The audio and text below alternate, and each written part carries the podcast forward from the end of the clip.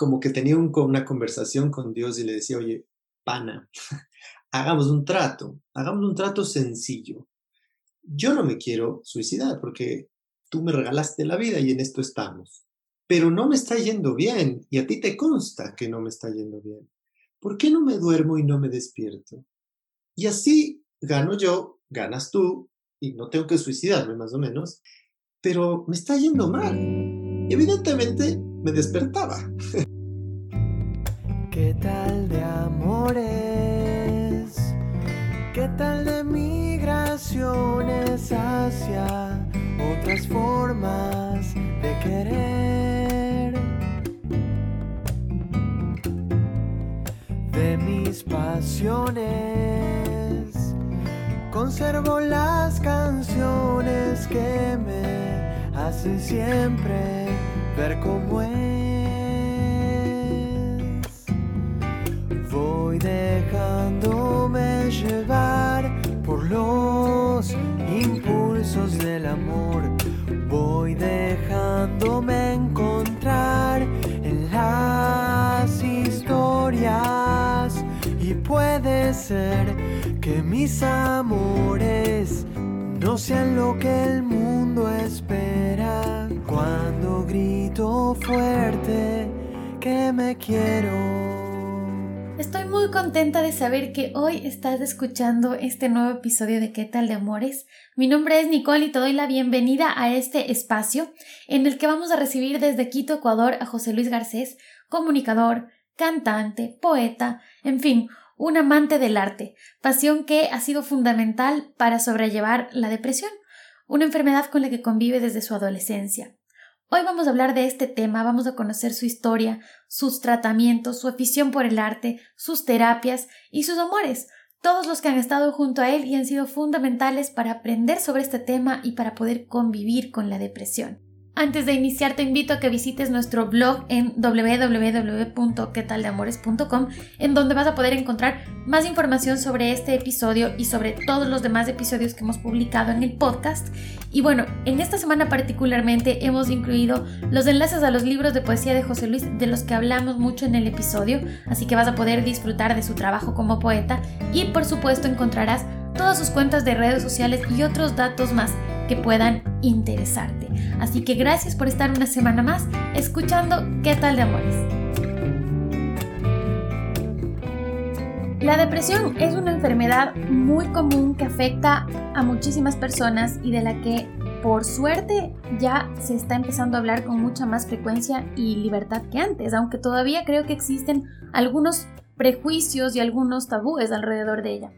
Hoy me acompaña en el podcast José Luis Garcés, más conocido en realidad por sus amigos cercanos como el flaco, así que me voy a referir a él de esa manera en este episodio porque se me haría imposible decirle de otra forma, porque le conozco hace muchísimos años y mm, hoy vamos a hablar de su historia, de su historia porque eh, el flaco ha aprendido realmente a convivir, por decirlo de alguna manera, con la depresión, con esta enfermedad que afecta a millones de personas en el mundo y que cada persona además la vive de una manera distinta, pero lo que es importante aquí es ir conociendo los caminos que tenemos para enfrentar distintos momentos de nuestra vida y obviamente también saber cuáles son todos esos amores que acompañan estos procesos importantes. Así que, flaco, bienvenido, gracias por haber aceptado estar aquí y contar tu historia en qué tal de amores. Hola Nicky, un gusto estar no me imaginé estar hablando de la depresión, no porque no me guste,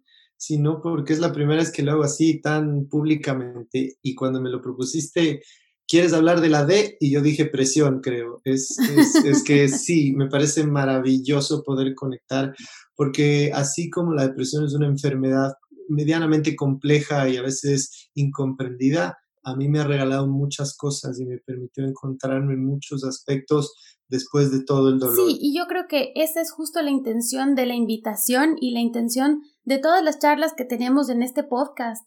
Entender que hay un montón de momentos difíciles y un montón de dolores también que finalmente son parte de la vida y que dentro de esos dolores también se encuentran espacios de de amor, de esperanza, de motivación y de un montón de otras cosas, ¿no? Entonces, así como valoramos los momentos súper importantes y felices, también es importante saber que dentro de todo ese recorrido que tenemos en la vida hay estos otros momentos difíciles, pero que finalmente también existen herramientas, personas, momentos, terapias y un montón de cosas alrededor que nos permiten seguir viendo ese lado positivo y ese lado lindo de la vida. Bueno, hemos hablado que el tema que vamos a tratar hoy es la depresión y ya nos has adelantado tú un poco más o menos de cómo lo viviste y qué es, pero creo que es importante empezar poniendo un poco un contexto breve sobre esto y decir qué es la depresión.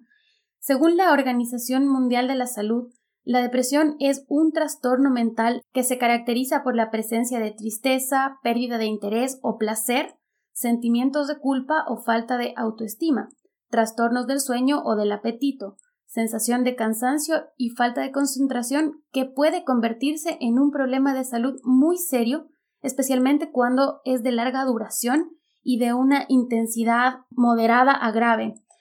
Esto quiere decir que también hay momentos en la vida en, que vamos a sentir tristeza o vamos a sentir cansancio o no nos vamos a sentir bien, pero no necesariamente son una depresión. Entonces hay que entender a la depresión como una enfermedad que tiene que ser tratada con esa seriedad y que hay especialistas y hay terapias específicas que nos ayudan a salir de todo esto, ¿no?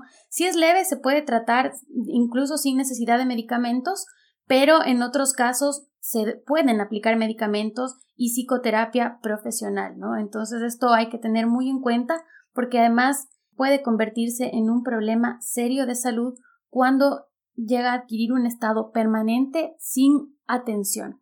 Eso es más o menos Creo que es importante tenerlo claro para iniciar a hablar de esto porque los temas de salud mental son muy delicados y hay que tratarlos con esa misma seriedad y hoy obviamente vamos a hablar de tu experiencia y de cómo tú has llevado y has tratado este tema, pero las personas que escuchan también es importante que siempre consulten a un profesional y ahora también poder aprender de las experiencias personales que venimos a compartir aquí. Entonces, Flaco, yo te quiero preguntar directamente, ahora que nos has dado ya un contexto de lo que ha sido en general la depresión para ti, pero quiero preguntarte, ¿cuándo fue que tú en realidad empezaste a detectar en tu vida que más allá de tener un momento triste, en realidad estabas entrando o teniendo un cuadro depresivo como tal? Cuéntanos un poco tu historia porque en algún momento hablamos y Tú detectaste esto a muy temprana edad. ¿Cómo fue ese proceso? A ver, eh, ahora que tengo un poco más de conciencia puedo hacer retrospectiva, pero así como sensación pura, creo que a partir de los 14 o 15 años, es decir, 13, 14, 15 años, cuando empiezas a entrar a la adolescencia, a mí me empezó a saltar esta tristeza constante y este gusto de estar en esa tristeza, porque la depresión hay que entenderla como un hecho de que le comienzas a agarrar gusto a la tristeza más allá de lo lógico que es que no debes de estar triste por todo, ¿no? Ahora te puedo decir con perspectiva que yo siempre tuve desde mi niñez muchas vetas de tristeza y eso no tiene nada que ver con mi entorno. Yo tengo un entorno familiar maravilloso, o sea, de los pocos que quedan en el mundo quizá. Eh, nos llevamos bien, nos queremos, hay broncas como en todo lado, pero hay mucha sensación de cariño, de soporte, de ayuda, que todos dirían, oye, ¿dónde está el, el mal? Pero te puedo decir que viendo en perspectiva, yo en mi infancia ya tenía esta beta triste, ¿no? Primero pasa que yo no tengo muchos recuerdos de infancia.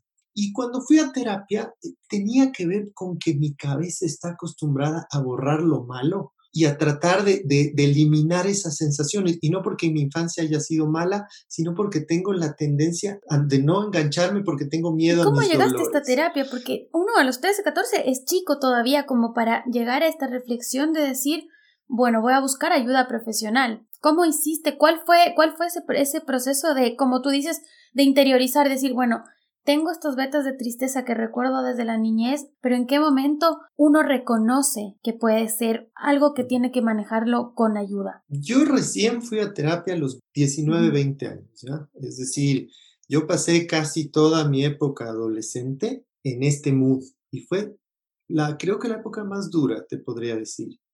Y ya llegué a un punto a los 19, 20 años en donde decidí que necesitaba ayuda me acerqué a mis papás y en esa época les dije, necesito un psicólogo.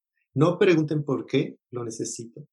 Em, y ellos básicamente inmediatamente me buscaron un psicólogo y la psicóloga me derivó a psiquiatra. ¿no? Ella me dijo, mira, hay que, hay que, necesitas ser visto por un psiquiatra y eh, el psiquiatra ya hizo el tratamiento fisiológico, médico, con pastillas, eh, y el tratamiento psicológico. Pero claro, antes de ese proceso, hasta yo llegar a decidir me pasaron muchas Porque estamos hablando de seis o siete años en los que tú seguramente estuviste viviendo eso solo, de alguna manera, solo. ¿O con quién lo compartiste? ¿Cómo fueron esos años solo. entre me doy cuenta que algo pasa y pido ayuda? Son muchísimos años y años fundamentales en la vida. La adolescencia, los momentos del primer amor, los momentos de conocerse a uno mismo, los momentos de las primeras muchas cosas de la vida. ¿Cómo viviste ese momento solo? Realmente no, no entiendo cómo, cómo lo viví tan solo. Cómo uno con los años gana experiencia y se da cuenta que mientras más humano es, mientras más se deja caer a veces y, y aceptarse en los errores y en las derrotas y en las necesidades. Pero en esa época lo viví, te digo que 100% solo. O sea, primero porque no sabía qué me pasaba. No, no tenía el concepto de depresión en mi cabeza pero claro, yo ya me di cuenta que esto estaba mal el momento en que no sé, no sé si puedo decir que tenía deseos suicidas, pero porque nunca llegué a eso, pero sí fueron deseos de querer morirme. Claro, no es lo mismo tomar acción versus tener algún pensamiento, pero claramente este tipo de pensamientos son parte ya de una depresión, o sea, es parte de una enfermedad que hay que tratar. Eso es importante aclarar ahora. Exactamente. Ajá. Entonces, en ese proceso me acuerdo que eh, en ese proceso yo, en ese momento de mi vida, perdón, yo era mucho más eh, religioso que ahora, ¿no? Entonces yo me acuerdo que muchas veces o durante varias noches lo único que hacía era como que tenía una conversación con Dios y le decía, oye, pana, hagamos un trato, hagamos un trato sencillo. Yo no me quiero suicidar porque tú me regalaste la vida y en esto estamos, pero no me está yendo bien y a ti te consta que no me está yendo bien. ¿por qué no me duermo y no me despierto? Y así gano yo, ganas tú, y no tengo que suicidarme más o menos, pero me está yendo mal. Y evidentemente me despertaba. Entonces, era, esos eran los peores días. Esos, esos fueron de los peores, esos días que pedí y no pasaba lo que quería que pase. Y tenías que seguir, porque no ibas a, o sea, ya eh, estabas claro que no ibas a tomar alguna acción. Ah, Exacto, acción alguna, ¿no? Entonces era como, ¿qué quieres de mí? O sea, ¿qué, ¿hacia dónde voy? ¿Para qué esto? ¿Por qué esta sensación? Y además preguntarte, ¿qué es esta sensación? ¿Qué tengo que hacer? ¿Cuál es el objetivo? ¿Cuál es la misión, digamos, de, este tema? Eh, y en ese camino me encontré con algo que ahora entiendo que es mi salvación y fue, y ya conversaremos más adelante, fue mi cara y mi cruz, fue mi Dios y mi, mi ángel, ¿no? Que fue escribir. ¿Cómo afectó tu relación con tu entorno, tu depresión? Porque ¿qué es lo que pasa? Uno cuando está, me estoy remitiendo además a un momento adolescente en donde se comprenden menos ciertas cosas, ¿no?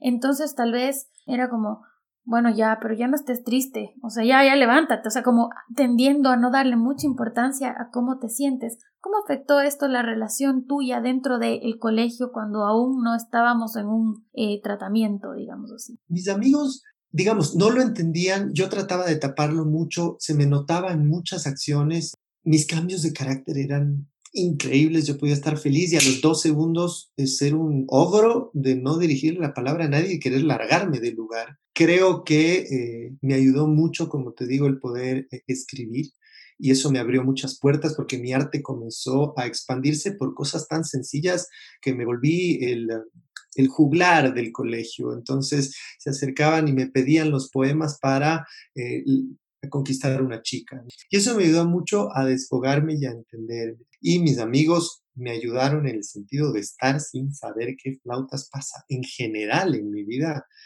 Aunque no, aunque no lo hayan comprendido, porque yo tampoco lo dije, el estar en esta enfermedad es básico y elemental.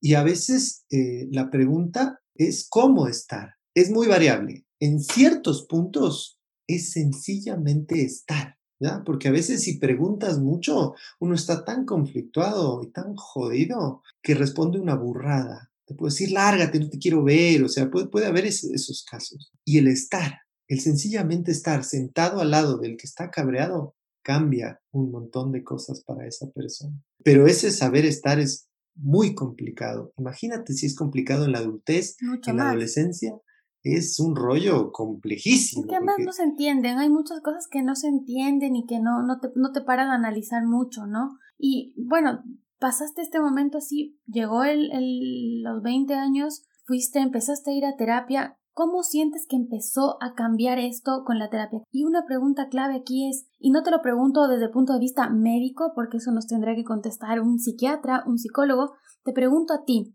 ¿tú crees que se puede curar la depresión? ¿Tú, ¿Tú sientes que está curada tu depresión o es algo que tú tienes que aprender a sobrellevar. En tu caso, ¿cómo es? Una de las reglas básicas que me enseñó mi psiquiatra al menos, que es Edwin Dávila, al que quiero un montón acá en Ecuador, la depresión no se cura o no desaparece. Digamos, la palabra no es no curar, pero no desaparece. No es, mañana, no es una enfermedad como un dolor de estómago o que uno mañana se toma cierta medicación y desaparece por completo.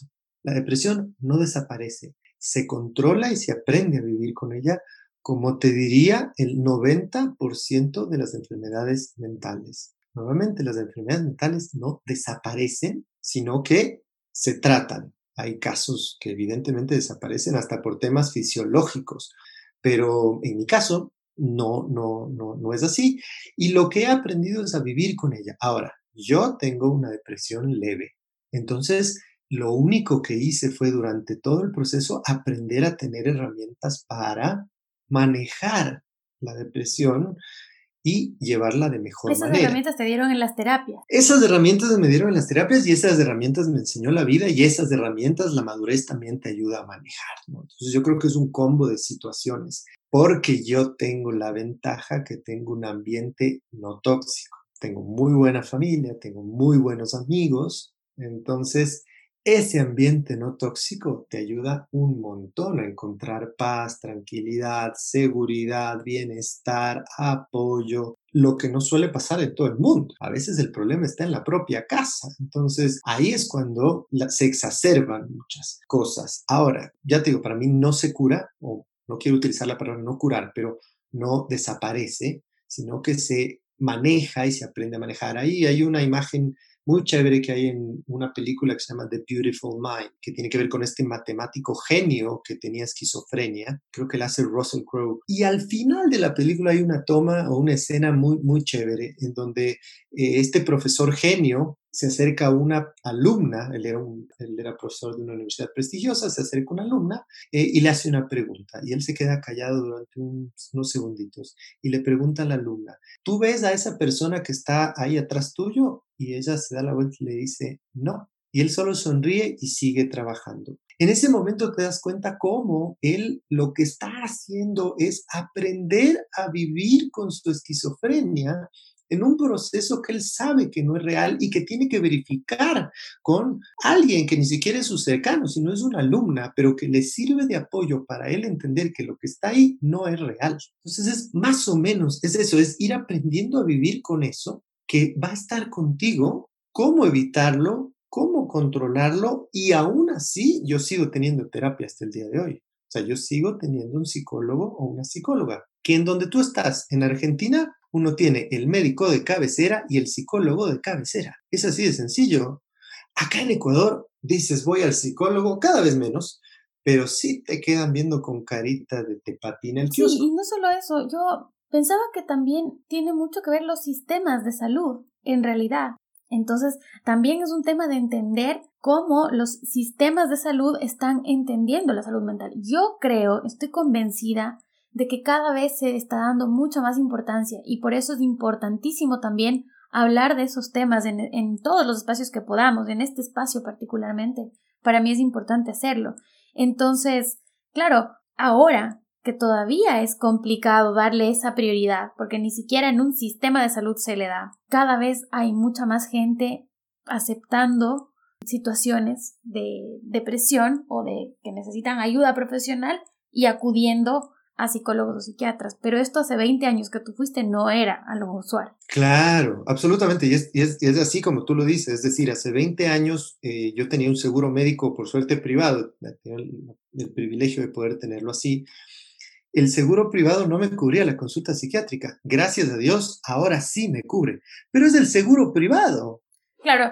No es de la, la, la, Y volvemos al tema del privilegio, que también es algo que ha salido un montón de veces en este podcast, porque dices, ¿hasta dónde entonces depende de mi privilegio? O sea, de, de cuánta posibilidad económica tengo acceder a un montón de cosas. O sea, no debería ser así debería estar integrado dentro de un sistema de salud pública porque realmente los temas de salud mental son hoy súper importantes. Leía un dato que hoy en este momento 300 eh, millones de personas en el mundo tienen un diagnóstico de depresión. Entonces es un tema que hay que darle atención. Te voy a plantear ahora una pregunta que quizás pueda sonar medio tonta, pero en realidad es algo que estoy segura que se, que se nos ha pasado por la cabeza a muchas personas en algún momento y es decir, pero ¿cómo puede estar deprimido si tiene todo? Si están los papás bien, si vive en una casa bonita, si, si le atienden todo, porque también estamos hablando de un entorno de privilegio, ¿no? Donde tienes todo eso. Claro. Pero, y que, que es una realidad, que, bueno, gracias a, las oportunidades, a la familia donde nacimos, no hemos tenido que pelear para poder comer, pero la verdad es que mucha gente sí lo tiene que hacer. Entonces, hablando desde este entorno que no hemos tenido que pelear por estos, por los derechos más básicos y las necesidades más básicas de los seres humanos, siempre dicen, ¿y, ¿y por qué estará triste? Si tiene todo, si tiene buen trabajo, si es bonito, si es simpático, si tiene amigos, si estudia en la universidad, si tiene la carrera. ¿Alguien alguna vez te dijo eso? Toda la vida, todo el proceso. Y, es, y esa pregunta es peligrosísima. Es peligrosísima porque es justamente uno de los detonantes para que tú vayas a una depresión aún más profunda. Y cuando te preguntan eso es, tienen razón, que soy un asco. Porque no tengo razones para ponerme así, entonces yo soy el problema. Porque no debería, tengo todo y encima sigo sintiéndome qué asco de tipo. Y entonces te puede hundir en cuestionamientos. Creo que es muy importante hacerlo gráfico al tema de la depresión. La depresión es un proceso en donde tú lo que estás haciendo es rumeando mentalmente.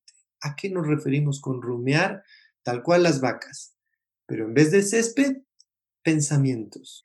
Las personas deprimidas en, en mayor o menor nivel lo que hacen es rumear pensamientos negativos. Ojo, aquí quiero aclarar una cosa muy importante que la tristeza no es negativa. Eso es algo que la sociedad en su conjunto nos ha hecho pensar así. Si estás triste, estás mal. No. Y ahí lo importante entonces de entender es que estar deprimido no es estar triste. La depresión es un proceso de rumeo mental que lo que hace es llevarte a una sensación de tristeza, pero a través de pensamientos recurrentes de negatividad y de no superación personal. La tristeza es una sensación específica sobre una circunstancia. Cuando tú ya eres 100% negativo y no ves nada bueno, va más allá de estar triste. Y no tiene que pasar nada a tu alrededor para que te provoque tristeza. Pero nada, es el hecho de existir. Es el hecho de existir. Y entonces yo creo que el momento más grave de la depresión, que la verdad yo creo que lo rocé y cuando lo rocé fue que salí corriendo a, a, terapia porque dije, estoy mal. Más allá de, primero lo que te conté, estos no pensamientos suicidas, sino de deseo de morir, de no existir, de no estar acá, de que se acabe esta vaina porque está jodido. Y el segundo, más importante, es cuando dejas de sentir la nada. Yo eso no le deseo a nadie la nada, esa sensación de no querer nada, nada. Y la nada es durísima porque es el vacío perfecto, ya no hay emoción. Cuando yo ya llegué pasé por, eh, por, por, sensaciones de dolor, tristeza, ansiedad, angustia, etc. Y ya cuando ya estaba topando la nada, cuando ya me era absolutamente indiferente a todo, a mí, al amor, a las circunstancias, a, a, mis seres queridos, a mis amigos, a mi futuro, a mi carrera, cuando llegó la nada a, a coquetearme, ahí es que dije, no, esto, esto está mal. Uno, no, la vida no puede ser esto. O sea, no, es inexplicable que esto sea la vida. Hay algo que está mal, está mal en mí, tengo que aceptarlo y debe haber una solución. Pero tuviste ese momento en el que es como casi una iluminación, en el que vas y pides ayuda, porque también es una línea súper delgada en el que te puedes quedar atrapado en la nada. Hay mucha gente que no se llega a escuchar y que necesita de un otro que le dé el empujón, que le lleve, que le haga reaccionar. Es verdad, de la depresión no se sale por terceros. Los terceros te ayudan, te dan guías, están, te soportan, pero el que llega a salir en la medida en que puede y combina un montón de cosas que no solo dependen de uno, sino dependen de una buena terapia, de medicación, a veces medicación de por vida. Y yo lo único que pensaba es, a ver, si con una pastillita al día voy a ser feliz por ponerle un concepto, me tomo la pastillita al día y todo bien. O sea, si una pastillita me va a cambiar la concepción del mapa, preste la pastillita, o sea, no tengo ningún problema. Ahora, claro, la medicación tiene sus consecuencias eh, en muchos aspectos, hasta acostumbrarte a la medicación y luego volver a dejarla, que yo cometí el error más grande, yo la dejé un día X a una hora X, algo que nunca se La medicación psiquiátrica es un tema súper serio, o sea, tiene que realmente tomarse con prescripción médica y con supervisión médica, tanto para iniciar, iniciarla como para dejarla. Porque hay un error ahí también, y me estoy saliendo un poco del tema, pero me parece importante decirlo. Me siento un poco mejor, entonces ya no necesito, porque ya no me quiero meter químicos en mi cuerpo y ya no necesito porque me siento mejor. Ojo con ese tipo de cosas, y, y lo digo porque puede haber gente que nosotros conocemos que está tomando medicación, puede haber gente en nuestra familia. Entonces, ayudar, apoyar sobre todo a que estas cosas se traten con muchísima seriedad. Muchísima seriedad. Me imagino que cómo fue para ti el momento de, de, simplemente dejar, dejarla de golpe, porque me imagino que pensaste que ya estabas en capacidad de controlarlo solo, o por qué. O sea, como se dice acá en Ecuador, guagua bestia, o sea, me, me, me, rayé, o sea, eso, eso no se debe hacer jamás en la vida. Por suerte no tuve ninguna secuela y después de los seis meses creo que yo estaba tomando remerón. Un día se me olvidó y al día siguiente, ven, no pasó nada. Y dejé, dejé las pastillas. Yo seguía yendo al psiquiatra y todo y no le conté a mi psiquiatra. Hasta que un mes después, cuando él me dice, bueno, vamos a empezar a bajar la dosis, me atreví y le dije, no, ¿sabes qué? Yo hace un mes no tomo ni una pastilla casi me manda al reformatorio, o sea, me mandó a hacer exámenes, me dijo, ¿qué crees que esto funciona así? El desequilibrio químico que puedes generar, un montón de cosas, ¿no? Entonces, por suerte no tuvo ningún efecto, como digo, yo tengo una depresión leve, y quizá eso es alguna de las cosas que me ayudó a entender. Tenía una edad ya más adulta, es decir, ya no estaba en la adolescencia. O sea, hay un montón de factores que jugaron a mi favor para que no me pase nada. La saqué barata, la saqué baratísima y pude dejar la, la medicación y no he vuelto a tomar medicación desde esa vez, lo que no significa que no tengo controles con él. Ahora, Flaco, quiero hablar un poco de tu familia. ¿Cómo se habla o cómo se habló inicialmente en tu casa de una depresión? Mira, yo creo que mi entorno familiar es maravilloso y todos aprendemos a adaptarnos al entorno en que vivimos. Y en este estoy muy confortable y he encontrado el soporte y la ayuda quizá no en grandes charlas ni conversaciones eternas ni en cuestionamientos de por qué estás deprimido, qué es la depresión, cómo te sientes, sino en acciones, o sea, en estar. A mí mi familia me ha enseñado a estar. Y quizá a veces no preguntaban y yo me preguntaba por qué no preguntaban, pero ahora ya un poco más grande entiendo y, valoro mucho eso. Y, los procesos fueron muy naturales. Yo fui tío muy, a muy corta edad. Yo a los 10 años ya nació mi primer sobrino y he tenido mi vida repleta de niños hasta ahora mis 38. Tengo ocho sobrinos en mi vida. Entonces yo desde muy chiquito tuve a niños y para mí ellos fueron un kit de salvación gigantesco, lo que no significa que mis hermanos y mis papás no lo hayan sido. Mis papás y mis hermanos lo fueron por estar. los enanos por la vitalidad que te meten, ¿me entiendes? Y uno de los momentos quizá más clarificadores en, ese, en esa solicitud que te contaba de, oye, ¿por qué no me llevas y no me despierto? Fue eh, un día de claridad en que dije, bueno, porque el tema de la, de la, depresión es este rumeo y esta capacidad de proyección increíble. Uno se arma cuentos y una de las cosas que, que a mí me pasaba es que yo me imaginaba mucho mi, mi, mi velorio, mi entierro, cómo quisiese que fuese y cómo quisiese dejar las cosas más o menos ordenadas para el proceso. Y una de las cosas que no podía arreglar y que realmente me partía el alma era la pregunta de, de mis sobrinos, ¿qué le pasó a mi tío? Entonces era súper complejo. Eso no podía dejar arreglando. A eso no podía darle respuesta. Y entonces ahí fue como dije, no, no, no, no, freno, freno, freno, freno. Eso no puedes hacerle a ellos. Entonces es súper, o sea, digamos, fue mi salvación en cierto modo, pero al mismo tiempo ahí te das cuenta lo importantes que son. Son tus amores. Lo, lo... Son esos amores que realmente te han sostenido en todo este proceso. Ahí es cuando uno dice, ¿dónde están? O sea, ¿dónde puede haber amor en una historia que, que me está doliendo tanto? Ahí. Claro, ahí están los amores. Ellos a esa edad no sabían que estaban, pues, y quizás ahora no lo sepan, y quizás se están enterando ahorita. Entonces, sí, todo el entorno va funcionando. Y en el caso de mi familia, eh, ha sido el, uh, el, horizonte, la estrella, el lugar a donde sabes que puedes llegar, a donde quieres llegar. Yo en mi casa encuentro paz y eso es algo muy importante. A veces las personas que tienen cualquier enfermedad mental o que ni siquiera tienen una enfermedad mental, pero tienen una, un cuadro de violencia en su hogar, imagínate lo que es llegar a que tu casa no sea el refugio. En mi caso, mi casa sí es el refugio. Yo aquí tengo paz. Claro, y es súper importante este tema de la familia que estamos hablando y, y, de los amigos, que en realidad me parece que ahí están los amores que te han acompañado en este camino, ¿no? En esos dos entornos principalmente.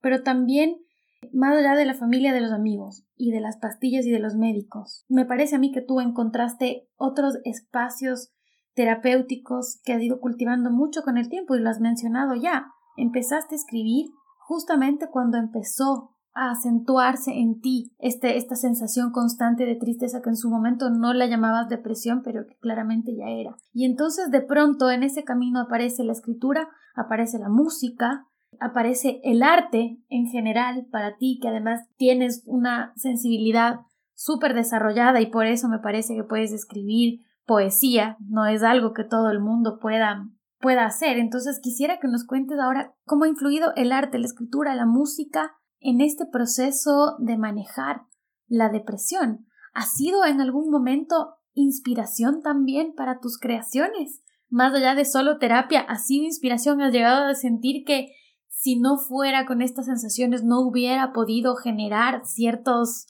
poemas o ciertos productos? Sí, la tristeza suele ser muy creativa, ¿ya? Muy creativa.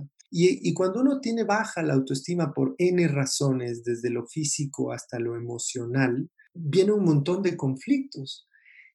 Y la, y la escritura y el canto me devolvieron la, la, la autoestima, me empoderaron en que yo podía ser yo, no otro. Y entonces yo empecé a escribir y cuando empecé a escribir comencé a desfogar y comencé a generar un proceso de autoterapia. Lo que quizá pocos sepan es que yo tuve que aprender a escribir de nuevo. ¿A qué me refiero con esto? Durante toda mi adolescencia, la escritura se basó en la tristeza y comenzó a volverse en un círculo vicioso. Un círculo vicioso en el que, me, como me gustaba escribir, entonces ya buscaba estar triste para poder escribir. Súmale la depresión y yo entraba en un bucle peligroso. Una especie de adicción también. Puede, puede sí, tornarse un poco sí. adictivo a qué? A que mis mejores productos, mis mejores escritos y mis mejores poemas salen cuando estoy triste. Y te dejas comer por eso. Entonces, cuando estuve en terapia con el psiquiatra, me dijo, mira, lo que haces es tu salvación, pero es tu demonio.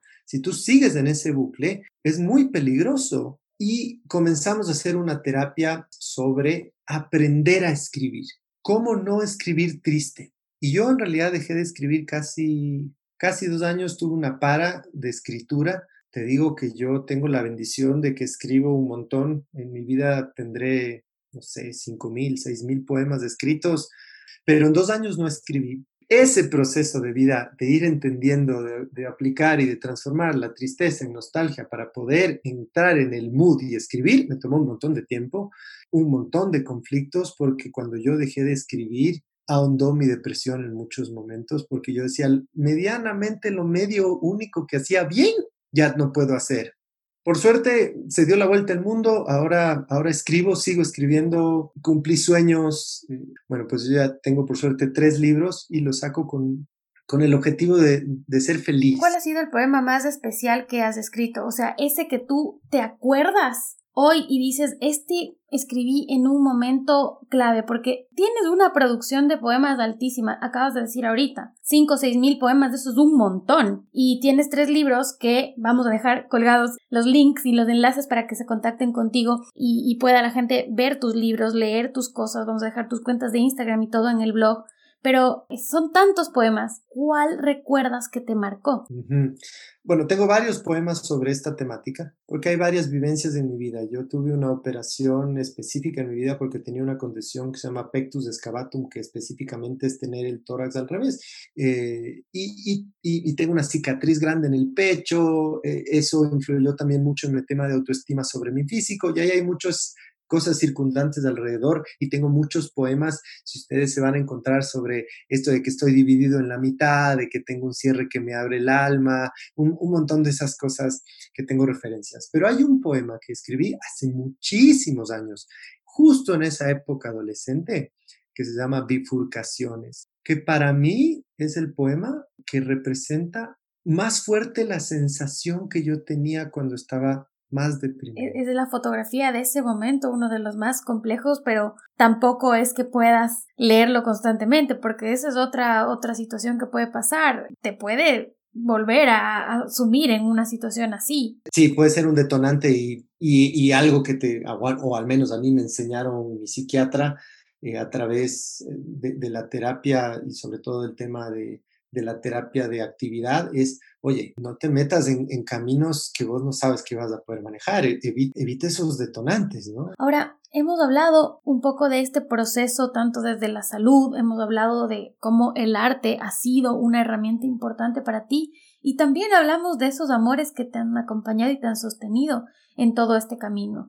Luego de todo esto junto, ¿qué es el amor para ti? Después de todas estas cosas que has vivido, ¿Qué es el amor para ti? El amor para mí es un ejercicio, porque lo interesante es que si no lo practicas se va al carajo, si no lo mejoras se detiene y te estanca. Y el amor tiene sensaciones y sentimientos en su proceso de ejercicio, es decir, uno quiere, uno se entristece, uno recuerda, o sea, el amor está cargado de emociones y sentimientos, pero el amor es más que un sentimiento, el amor es un ejercicio, es una decisión, es una fortaleza. Primero que hay distintos tipos de amor. El amor a tus amigos, el amor a tu familia, a tus hermanos. Cada, cada uno me desprende un, un tipo de amor. Pero en esencia para mí el amor es un ejercicio. Y que por lo tanto no significa que si no tienes todos los amores no eres feliz. Eso también es importante. Uno decide amar y decide ser amado y decide amarse también. Ese es el proceso que más me ha costado, el decidir amarme.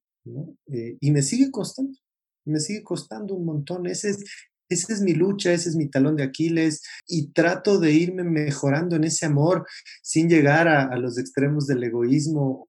Amarse es importante desde la derrota, desde la vulnerabilidad, desde la soledad. Como dice mi querido Esteban Lazo, el auténtico amor propio es simplemente ser como eres en todos los momentos y las etapas y las emociones de tu vida. No forzarte a ser quien no eres. Ahora, ¿cuáles son las tres lecciones o los tres aprendizajes más grandes que a ti te ha dejado este proceso y que podríamos compartir aquí? Primero, la humanidad. Lo más importante de, de este proceso es la capacidad del ser humano de ser vulnerable y de no tener miedo de serlo. Vivimos en una sociedad en que el vulnerable está mal visto porque es un, o es un tonto o no sabe aprovechar las oportunidades o no tiene capacidades de liderazgo, etcétera, etcétera. El vulnerable, el humano, el caído, el indefenso, eh, está mal, eso está mal, eso no puede ser.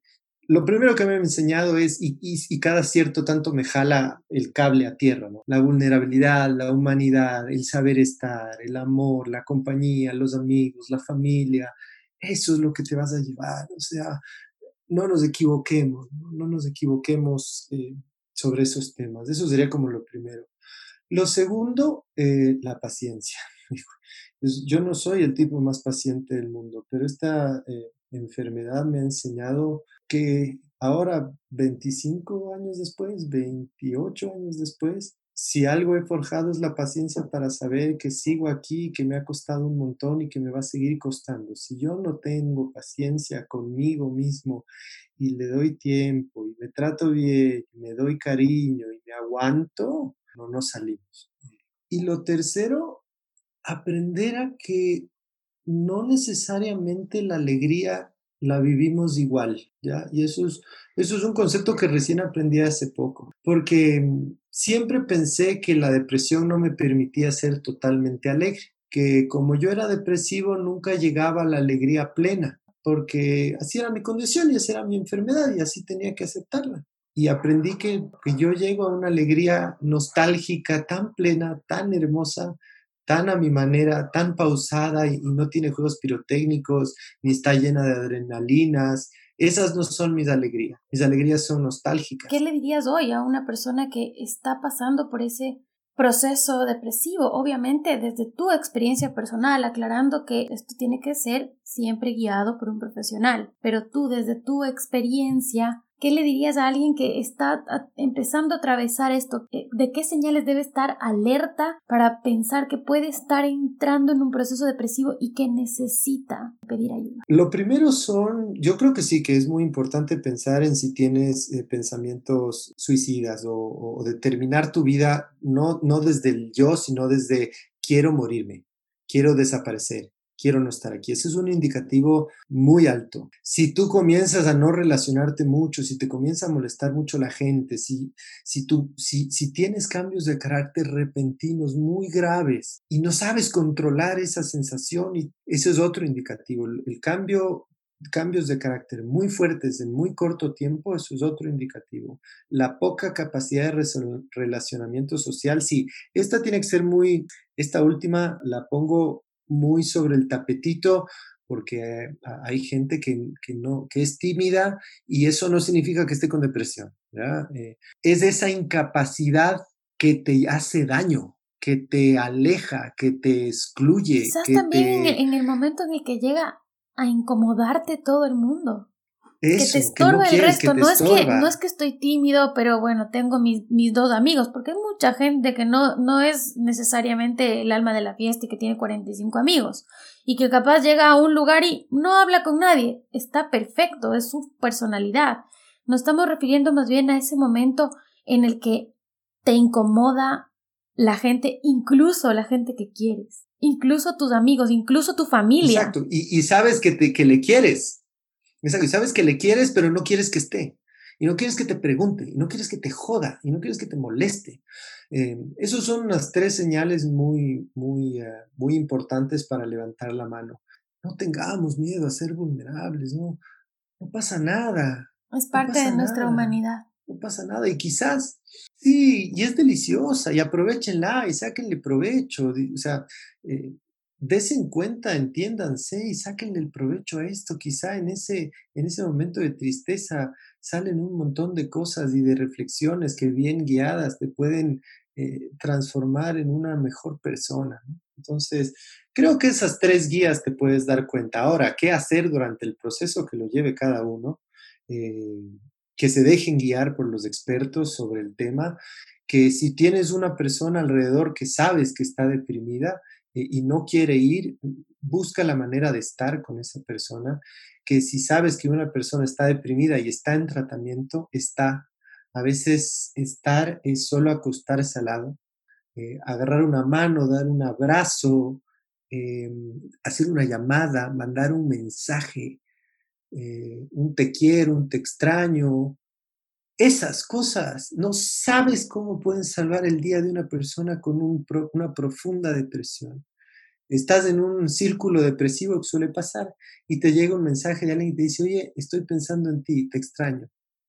Te puede dar un vuelco, te puede dar un vuelco, porque te sientes necesitado, buscado y sientes que hay una persona que piensa en ti, cosa que tú no estás haciendo. Creo que nos quedamos con varios mensajes de todo esto que hemos hablado el primero y el más importante que yo destacaría es que tomemos ayuda profesional, o sea, son cosas que hay que tratar con mucha responsabilidad y lo mejor es hacerlo orientados con profesionales, ¿no? Perderle ese miedo al momento de la terapia porque puede ser en realidad la puerta a que tú puedas manejar esta enfermedad de mucha mejor manera porque también, o sea, no hay que pensar que esto es para siempre y que no, que no voy a tener una vida normal sí puedes tener una vida normal. No hay que pensar que esto es un, un pozo sin salida porque tiene salida. Entonces, importantísimo de este episodio saber que la depresión es algo que se puede tratar, tratarla con un profesional, no tener miedo a estar a tomar una terapia. Esas cosas deben quedar súper, súper claras y creo que las hemos dejado aquí a través de compartir tu experiencia y una final que me parece muy importante que es esta que has mencionado al último y es hacer como un llamado a las personas que hoy no tienen depresión, pero están cerca de una persona con depresión. Porque lo que pasa es que muchas veces es, es una cosa tan difícil a veces de comprender desde afuera, porque uno solamente se queda viendo lo superficial, en el sentido de Veo que está bien, veo que tiene todo, tiene cama, tiene casa, tiene carro, tiene familia, nadie le grita, nadie le maltrata, no tiene por qué estar deprimido. Y en realidad entender que no pasa por ahí. Entonces por eso cuesta quizás tanto empatizar y uno dice, no, yo no voy a ir porque encima que le pregunté cómo estaba, ni me contestó el mensaje. O encima que le pregunté cómo estaba, me regresó a ver medio mal y me trató mal. Entonces yo no me voy a exponer a eso. Que hasta cierto, hasta cierto punto son actitudes comprensibles si es que tú no sabes lo que es la depresión. Pero si ahora estamos entendiendo un poco más profundamente de qué se trata, sí hacer un llamado a que podamos estar y apoyar y lograr entender las necesidades de cada persona que está alrededor nuestro, porque no serán las mismas y los procesos no serán los mismos, pero estoy segura que el sentir que hay gente que te apoya, que te ama y que te sostiene, sí puede marcar una diferencia en la historia y en ese camino. Entonces, Flaco, te quiero agradecer mucho. ¿Tienes un mensaje final que quisieras decir para para cerrar este espacio y bueno, te reitero las gracias por haber estado aquí. Nada, Nikki, un gusto. Siempre es bueno hablar de estas cosas, no solo para contar y tratar de exponer mi, mi versión, sino porque a mí me recuerdan quién soy y, qué estoy haciendo, ¿no? Ahora, dos cosas finales. Yo creo que he sido, he, metido un mensaje ahí durante todo el proceso en esto de, de, cuidado con el egoísmo, y es por esta razón, es porque si nos volvemos, en, si, en ese egoísmo tan ciegos, no nos vamos a fijar que en el de al lado necesita ayuda. Y hay la típica que te dicen cuando estás en, esto, en este tema de, encontrarte a ti, de ser un mejor yo, quita a las personas tóxicas de tu vida. Y, es una frase que, que, tiene lógica, ¿no es cierto? Dice, sí, ¿por qué me voy a caer yo con personas tóxicas de mi vida? Tienes toda la razón, yo no necesito con quedarme personas tóxicas. Pero a veces los depresivos somos tóxicos y no porque queremos y necesitamos tu ayuda. Y si tú te llevas por el egoísmo de, votar a, todos los tóxicos, quizás te olvides que uno de esos está enfermo y por eso es tóxico y necesita de ti. Y entonces hay que ir más allá del simple quita a las personas tóxicas de tu vida. Entiende por qué son tóxicas y date un poquito más. A lo mejor alguien necesite de tu ayuda y no es tóxico porque le da la gana, sino porque está enfermo. Además vivimos en comunidad, vivimos, somos parte de una sociedad, somos parte de una familia, no, no vivimos solos completamente en el mundo y además pensar en uno no es excluyente de pensar en los demás. Entonces sí es importantísimo lo que tú acabas de decir. No nos olvidemos que hay gente que está al lado y gente que amamos que nos necesitan, que por supuesto habrá momentos en los que sea quizás un poco difícil estar al 100% porque también somos humanos y podemos errar, pero intentemos empatizar con esa situación y ser también de ayuda. Así que gracias por ese mensaje final, flaco, te mando un abrazo, te conectaste desde Quito muy muy contenta de haberte tenido aquí y de poder conocerte más aún de lo que te conozco y conocer todos esos amores que te acompañaron y te acompañan todavía en ese proceso. Te mando un abrazo y gracias por haber aceptado esta invitación. De nada, Niki, un abrazo enorme, se te extraña y nada, un abrazo a todos también.